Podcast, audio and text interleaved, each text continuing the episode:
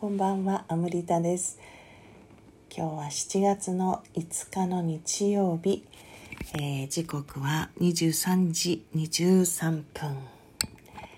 しっとりしっぽりじっくり語ろう真夜中のラジオトークです。昨日はお風呂配信というものをしましたけれども、楽しんでいただけたでしょうか思ったよりもなんか声がやっぱりあの反響していましたけれど悪くはなかったような気がして自分で聞き返してね。もっとお湯の音が聞きたかったですね。最後とかもねもうちょっとこうお湯の音を聞かせて終わりたかったですね。なんか気持ちも良かったしねあの聞いててもお湯の音がすごい良かったなと思って、えーもしかして一部の人々はなんという非常識なお風呂から？みたいなことを思っていらっしゃる方がいらっしゃるのだとしたらあそうなんですね。またやりたいと思っています。いつか。えーね、えー面白かったのでね、自分でもね。なんかその自分の状態をそう何気ないことで変えてみて、あやっぱり人間ってこういる場所とか空気とかそこにあるものの振動数とかいろんなものに影響されて自分の状態も変わると思うのでねそういうのもちょっと面白いなと思いますね話す内容に影響してきたりとかね。で昨日お話ししたちょっと新たなね、えーラジオのプラットフォームはちょっとまあ実験的に何回か、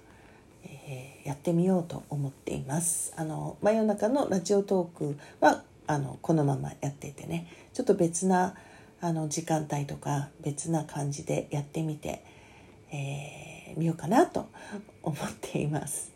やっぱりなんか今日見てもねなんかなんか惹かれるんですよね。やっぱまあ昨日はね浮気心みたいなそういう観点の話もしましたけど、まあ、ちょっとそれとはまあ別にというか置いておいてやっぱり何かね分かんないけど惹かれるっていうことが起きてる時って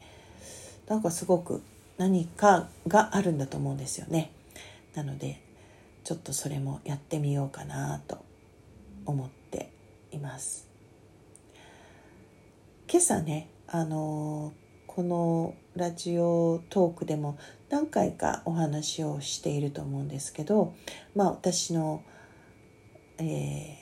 ウィットネスクラブというねクラブ活動ですね。まああの会員制のオンラインでの、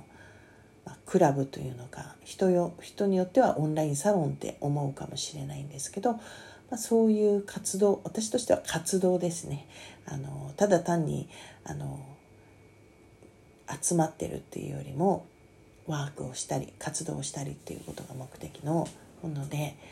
あの7月からね今月から改めて始めるという感じで今日ねパワフルな満月にまた第1回目があってまああの満月の日っていうのはすごく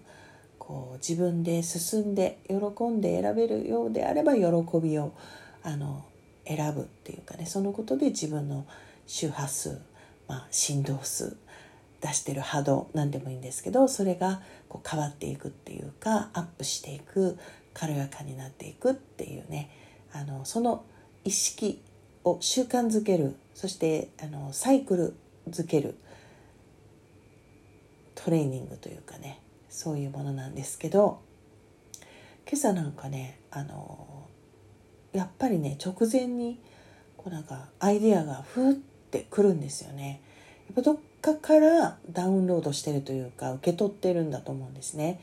もう自分の中では確信があるんですよ。普通だったらこれが何？みたいなこれどうやってやるの？みたいなものがやってきたら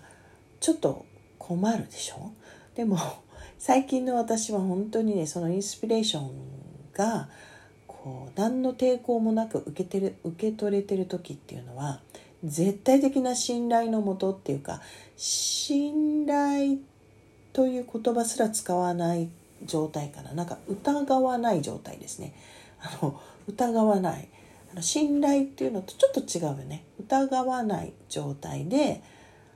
今日もだからやる直前にハミングっていうのが来たんですよね。なんかあれは確かね問いかけたんですよ。今日どんなことしたらいいでしょうかねみたいに。何ですかね私のガイドに向かってでしょうかハイヤーセルフに向かってでしょうかね。そしたらもうもう間髪を入れずハミングってきたんですよね。でハミングの瞑想とかねハミングをするっていうのはまああの今までもいろんなこと私もやってきてるので経験があるんですけれどでもそれをどんな手順でどんなふうにやったかっていうのは全部ぶっ飛んでしまっていてそんなことはどうでもいいみたいな感じのインスピレーションというかガイドがやってきてもう本当にあのやってくるがままに、えー、ガイドさせていただいて結果あのすごい良かったとかあとやっぱりその内容が今日参加してた方たちの生活とか人生で起きていることとものすごくシンクロしてたっていうのがすごく私にとっては面白かったしあだからやっぱりインスピレーションに従うことが大事なんだなと思ってあのこういうふうにね何かの活動としてこう表に出していくようなそういうインスピレーションの場合はやっぱり届くっていうか同じものを近いところを受け取ってる人たちがいるんですよね。今みたいなそういうウィットネスクラブとかなんかそういう志を同じくしたというかそういう人たちが集まってきてるような場っていうのはそういうことが起きやすいんだなと思ってすごくねあのその皆さんの感想とかシェアを聞いてへえとあ自分のねそれでよかったなというふうにあのまたね信頼してるんだけど信頼して望んでるんだけどやっぱりね嬉しいですよねそれが確信に変わるっていうことがね。でその時も思ったんですけれどもね、まあ、結構女性、まあ、結構じゃないね全員が女性ですね。あのまあ、別にウィットネスクラブに関しては男性があの入ってもいいんですけど、まあ、やっぱり AFP の流れフェミニンプレゼンスのワークの流れということで女性ばかりのグループなんですけどあのねオンラインですねそれもね。オンラインでだから直接物理的に触れたり会ってるんじゃないのにこれは機械も良くなってるかもしれない。アプリも良くなってるかもしれない。だけどまあ私とかその人間の感性がやっぱりすごくこう技術と連動してある見方をする人たちは鈍くなってるっていうんだけど私は敏感になっている部分が結構あると思うんですよね。で今朝みたいにたくさんの女性たちがオンラインで一堂に会していても全然重く感じないんですよね。むしろすごい軽やかっていうかで男性女性で分けることはないんだけれど一的にそして私の最近の経験上も男性たちのやっぱり何でしょうねこの持つものっていうのがまあすごいこう力強いとか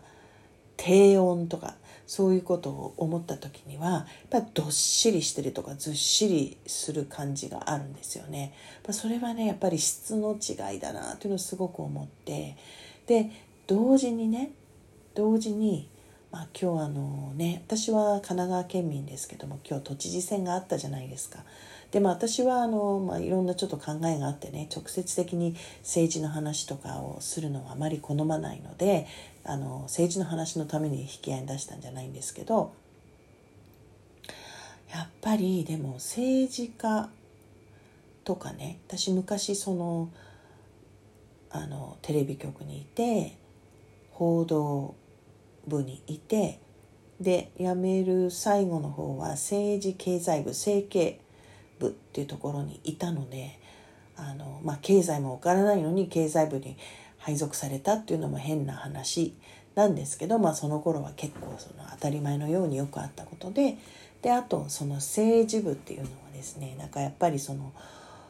まああの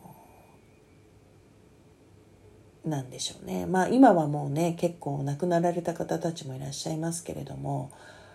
まあその政界の重鎮と言われる人々の取材をしたりとか、まあ、インタビューね正式にインタビューするっていうのもあったし、まあ、いわゆるその囲み取材とかですねあの夜回りとかですねあのそういうこう正式な取材じゃない取材っていうかオフな感じのところの取材とかも結構あってねだから結構割とどっぷりあの,、まあ、あの世界に行った時期があるんですよね。だからまあ皆さんあんまりテレビ見る人多くないかもしれないけど、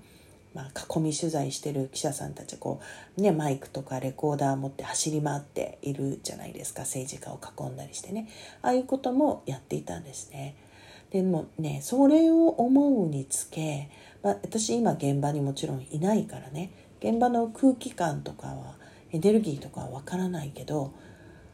着実にねやっぱり私が若かった頃よりはなんかその波動波動っていうのかな？なんかね少しはね軽くなってるんですよ。